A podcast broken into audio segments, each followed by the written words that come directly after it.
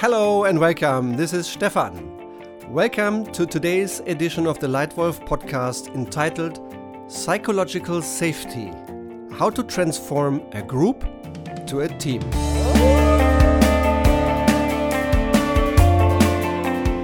Again, like always, this Lightwolf podcast is all about sharing tips, sharing learning, sharing specific ideas how you can lead yourself and others to success and fun. How you can turn yourself into exactly the kind of leader you can and want to become. Today is less about individual leadership, but more about giving the team, giving a team specific help to really become a team and then ideally a high performance team. Therefore, this title Psycho- Psychological Safety How to Transform a Group to a Team. In my German speaking community, many people start smiling a bit when we talk about team because they take this abbreviation of T E A M apart and then they say, Ja, ja, Stefan, Team, I understand. It's toll, ein anderer macht's, meaning, great, somebody else does it.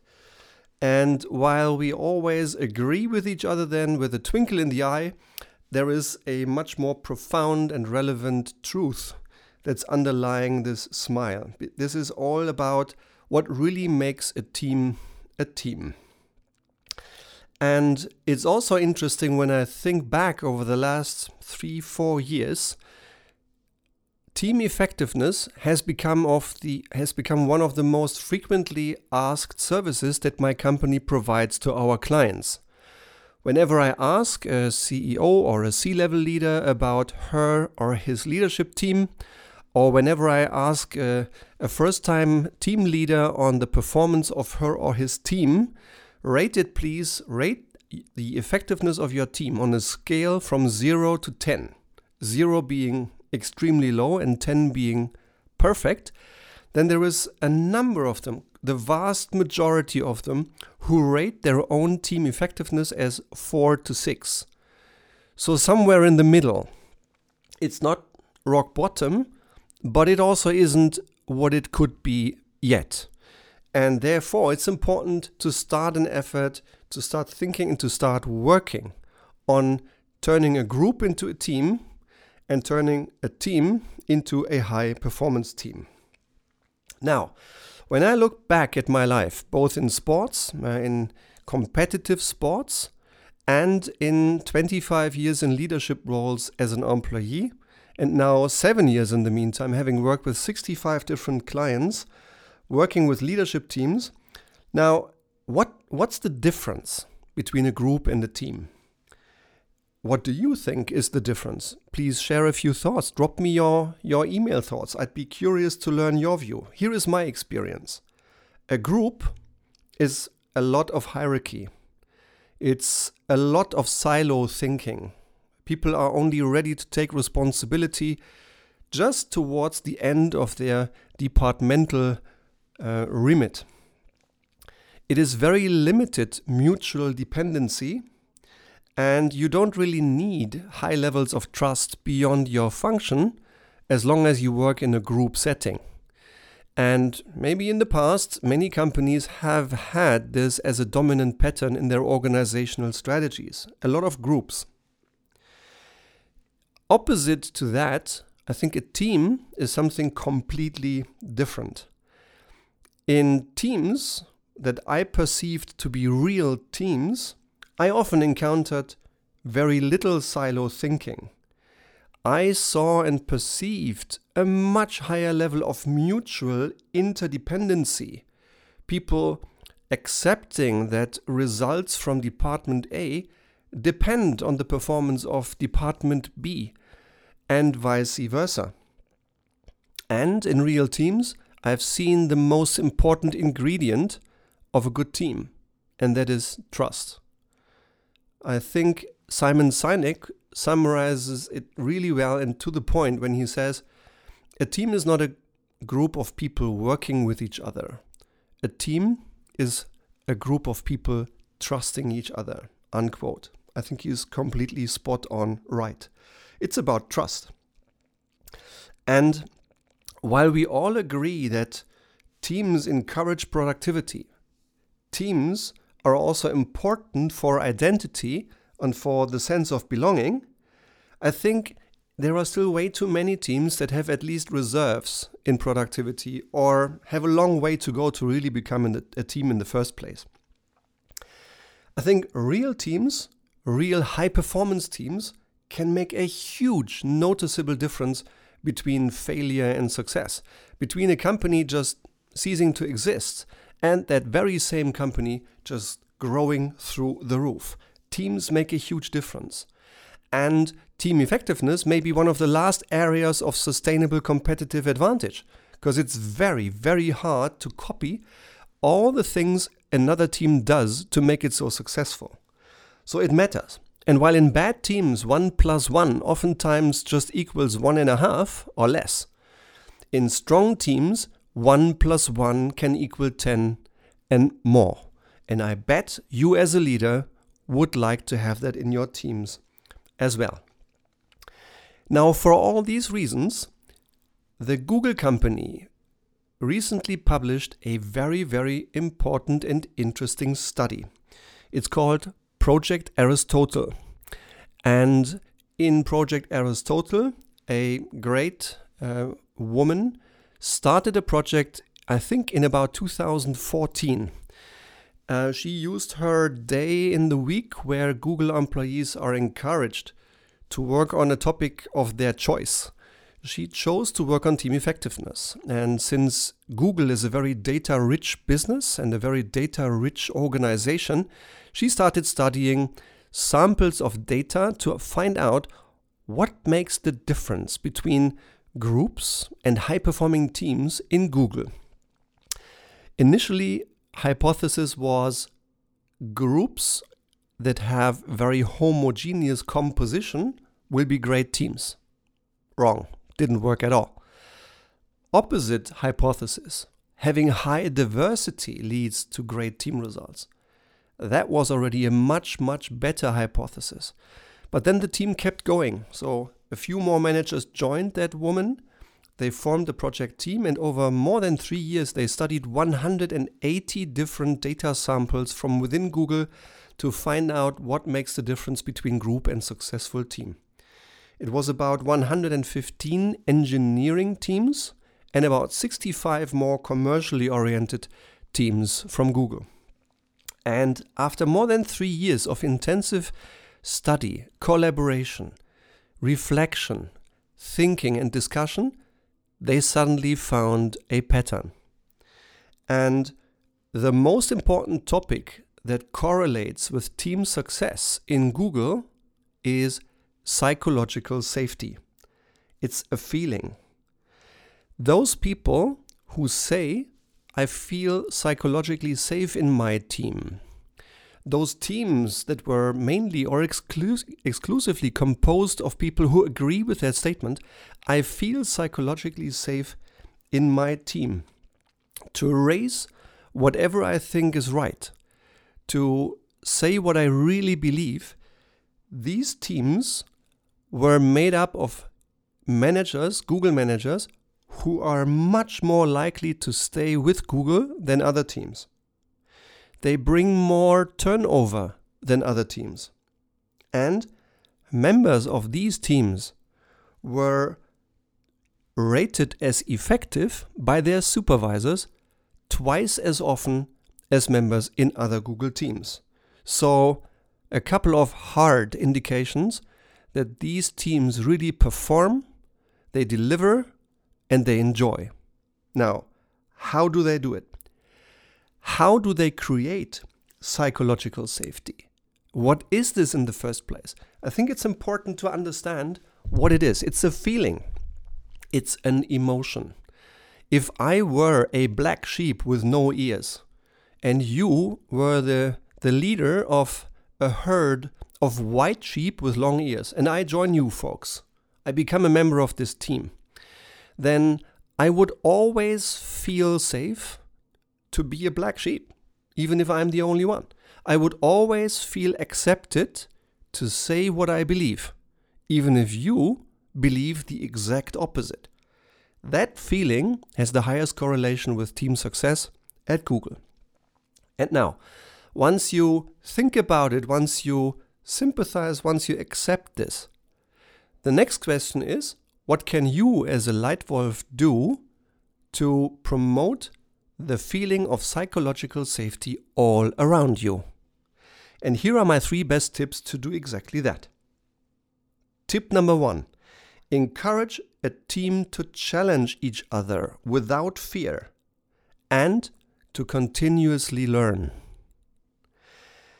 There have been crashes, plane crashes, simply because pilots were dominant and co pilots didn't dare to contradict. They didn't dare to speak the truth. And that, in some cases, has fatal consequences. Thank God that in most of your business teams and other people's companies' business teams, the immediate consequences are not that fatal. But it's important. Everyone needs to be allowed, encouraged, invited to speak his honest beliefs without ever fearing to be punished. And who knows? I mean, we are in times of coronavirus right now. It's it's March 2020. Who knows whether the breakout in China, and I think the Chinese government did a, a really good job in trying to limit the outbreak once it was acknowledged. Maybe the outbreak could have been reduced even more had that young doctor who found the virus first not been discouraged from sharing his belief, but encouraged to share it so that the truth would have become visible much faster. Anyway, I think lesson number one for any leader who wants to have successful teams around him or her encourage a team to challenge without fear and to continuously learn with brutal honesty. Tip number two accept your own fallibility. It is much better if teams admit their own mistakes and use mistakes as learning opportunities rather than a sign of failure. It is so incredibly important and so powerful. I'll never forget, it's 17 years ago, but I remember this moment as if it had been last week. Uh, I worked for a great company with an American soul. We had 300 seats in the room and probably 600 people, half of them standing. And we had a wonderful, very accomplished senior leader joining us for a presentation. His name is Peter Brabeck. He used to be the CEO of Nestle, he used to be the chairman of the board of Nestle, and he gave a wonderful speech regarding the vision of Nestle. And I still remember now, I still remember two things. One, the clarity of his vision, and that was in 2003. Now it's 2020, and I still remember the clarity of his vision for Nestle for 2050, 2050.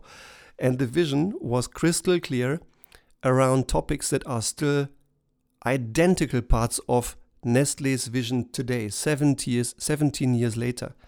And the second thing is, at the end of his brilliant speech, a young woman, one of our marketing um, employees, asked the question Dear Mr. Brabeck, would you mind sharing your biggest mistake in your career? Silence in the room. I thought, wow, what a courageous question. And I expected a soft, kind of mediocre, everyday acceptable, average answer because I didn't expect this man to speak the truth. But Peter Brabeck did the exact opposite. He said, Thank you for that question. My biggest mistake was a 500 million euro misinvestment into a company that was simply the wrong acquisition for us. I initiated the due diligence, I initiated the project, I recommended the purchase to the board, I even went over to Latin America to lead the business as a local general manager for the first six months, to only then understand and see that the capability for which we had bought the business was not in the business at all, but it was in the supplier of this company. So I wasted 500 million euros for Nestle and went back to the board to offer my resignation, which was, thank God, refused. I'm still here, as you can see. But you know, This is something, this is a moment that I still have vividly in mind now, 17 years later. And I think one of the most important things you can do as a leader to promote psychological safety all around you is to simply own your own fallibility.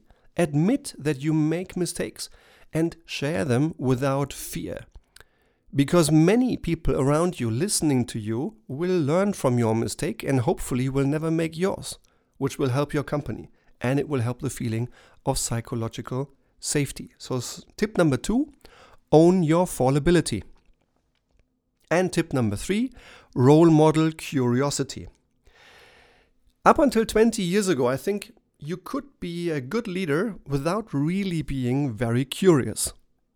This has changed.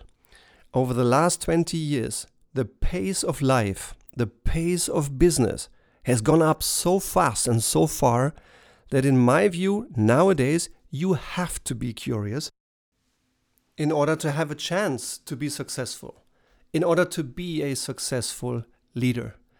Therefore, curiosity nowadays is a key leadership principle and one of the things you should do, you can do, to promote psychological safety and speed and innovation all around you.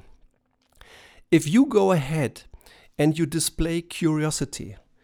You ask questions, you listen well, you really are interested in finding ever better answers to the simple question how can we do things better? How can we improve? How can we do things better, cheaper, faster? And you listen with genuine interest. Role modeling this kind of curiosity will make others not only feel appreciated when you listen to them, but it will also reduce their fear of sharing a question or sharing an idea that later on may turn out to be a bad one. You never know in advance, right? But the more you do this, the more you promote and role model curiosity, the better you can create a feeling, the feeling of psychological safety, which is so incredibly important for teams and companies to win.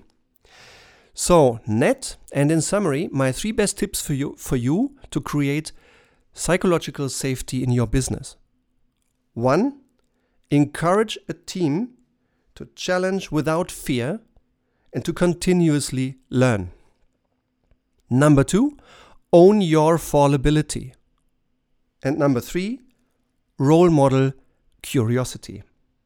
Now, no matter where you are in your leadership career, no matter whether you are a first time leader or a team leader who leads leaders, or maybe you are a C level or even a CEO running an entire company, maybe even a leader of an advisory board running a portfolio of companies. Are you interested in helping a company improve its leadership culture? Are you interested in helping that business become better, cheaper, and faster by improving the leadership skills in the organization? This is one of the things we most frequently do, and many companies invited us to support. First, analyzing what is strong in the current leadership culture and needs to be preserved and retained. And secondly, what are the gaps? What are the weaknesses? What are the things that this leadership culture needs to add or evolve in order to be fit for future? Are these topics interesting for you and for your business? then please contact me. Let's have a completely free first conversation to find out how we can solve your biggest leadership challenge and how we can help your organization to do the right step forward to be fit for future. Or are you interested in helping a team that may not be behaving like a team yet, maybe more like a group? And you see there is trouble, there are unresolved conflicts, there are reserves in productivity and motivation. Well, yes, then please contact us. We have proven effective, pragmatic, simple ways how to help a group become a team and how to become a team become a high performance team. Data based, tailor made, focused, and proven. Happy to have a conversation with you if you would like to help a team improve performance. And finally, is there any individual leader in your organization maybe someone recently promoted. I right now have eight people in this executive leadership coaching program called the Tailored Suit. Highly tailored, completely individual, tailored to one individual senior leader. eight people right now, four women, four men. One of these wonderful women just led three people until a year ago and is now leading 700 and is re- receiving very tailored, specific support that I know she appreciates and translates into quick action that helps her and her entire team of many grow fast. So if you're interested in that, I have a great offer for you, and it would be my pleasure to schedule a first completely free phone call to start solving your biggest leadership challenge on the phone. And if you would just like to continue receiving tips on leadership and strategy, then please subscribe to this Lightwolf podcast. We publish new content every single week. And I'd be delighted if you could give us a star rating on iTunes, because that helps us understand how well our content helps you. And if you screen through the so far about 120 Lightwolf podcasts that are out there, and if you find any significant relevant question on strategy or leadership that is unanswered so far, please drop me an email, drop me a line. Maybe your question, maybe your challenge or your idea becomes the topic of the next Lightwolf podcast. So for today, I thank you very much for your attention and I already look forward to reconnecting next week or whenever you feel like it. Thanks for your attention. Your Lightwolf Stefan.